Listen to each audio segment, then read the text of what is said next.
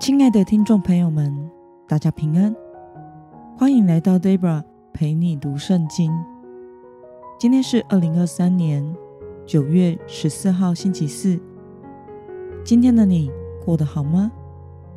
祝福您有个美好的一天。今天我所要分享的是我读经与灵修的心得。我所使用的灵修材料是每日活水。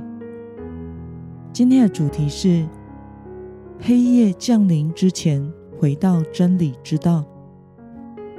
今天的经文在以赛亚书第二十一章十一到十七节。我所使用的圣经版本是和合本修订版。那么，我们就先来读圣经喽。论杜马的末世，有人声从西尔呼喊。守望的啊，夜里如何？守望的啊，夜里如何？守望者说：早晨来到，黑夜将临。你们若要问，问吧，也可以回头再来。论阿拉伯的末世，底但的旅行商队啊，你们在阿拉伯的树林住宿。提马地的居民呢，提水来迎接口渴的人，带饼来迎接难民。他们躲避刀剑和出了鞘的刀，躲避上了弦的弓与战争的重灾。主对我这样说：一年之内，按照故宫年数的算法，击打一切的繁华，必归无有。击打人中强壮弓箭手剩下的数目甚为稀少。这是耶和华以色列的神说的。让我们来介绍今天的经文背景。杜马是以东人的城市，西尔则是以东人居住的土地。既然提出问题的人，来自于西尔，以赛亚显然是用杜马来暗示以东。有的时候，其他国家的人也会来求问先知。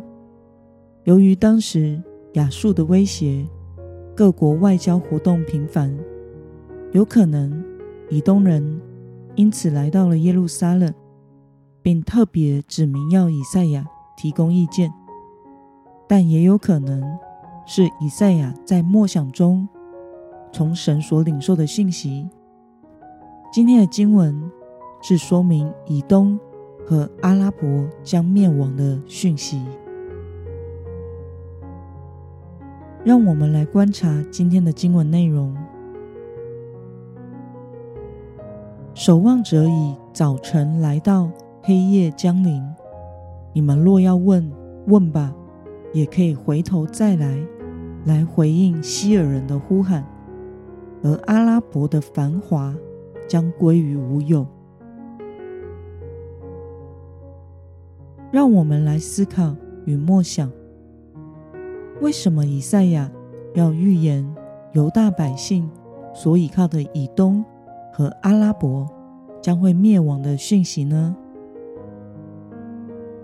对于以东，以赛亚所讲的黑夜，应该是来自于亚述的压制。但虽然黑夜会过，黎明会来，但这黎明似乎又很快的被下一个黑夜所淹没，指的很有可能是巴比伦人的入侵。因此，黑夜似乎是没有止境的答案，而阿拉伯。当时则是靠着底但的商业贸易富强的国家，又因地形而阻断东方敌人的侵扰。但是神也说，他们的繁华必归于无有。这是以色列人想要依靠的两大势力。神却透过先知以赛亚预言了他们的灭亡，是要让犹大百姓。可以倚靠神，而不是羡慕世上的富足与强盛。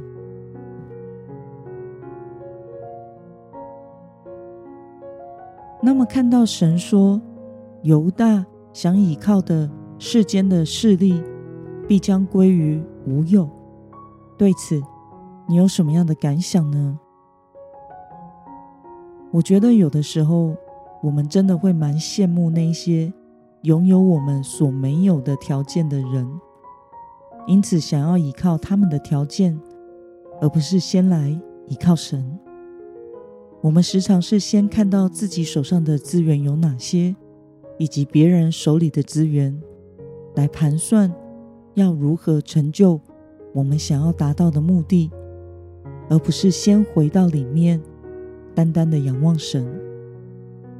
求主帮助我们的眼目，不要仰望那一些很快就会归于无有的人事物，而是要仰望。我们所信的全能永恒的主，以追求神为我们人生的中心。那么今天的经文可以带给我们什么样的决心与应用呢？让我们试着想想，你是否曾经羡慕或是倚靠世上的智慧与财富、权力来过生活、处理问题呢？为了不倚靠世上的繁华，单单的信靠神的话，你决定要怎么做呢？让我们一同来祷告。亲爱的天父上帝，感谢你透过今天的经文，使我们看到世上的繁华转瞬即逝，瞬息万变，我们永远不会知道下一刻。是谁得势？求主保守我们的心，胜似保守一切。因为人一生的果效是由心发出。求主使我不被世上的智慧、财富、权势、繁华所迷惑，能天天回到你的里面，单单的仰望你。奉耶稣基督得胜的名祷告，阿曼。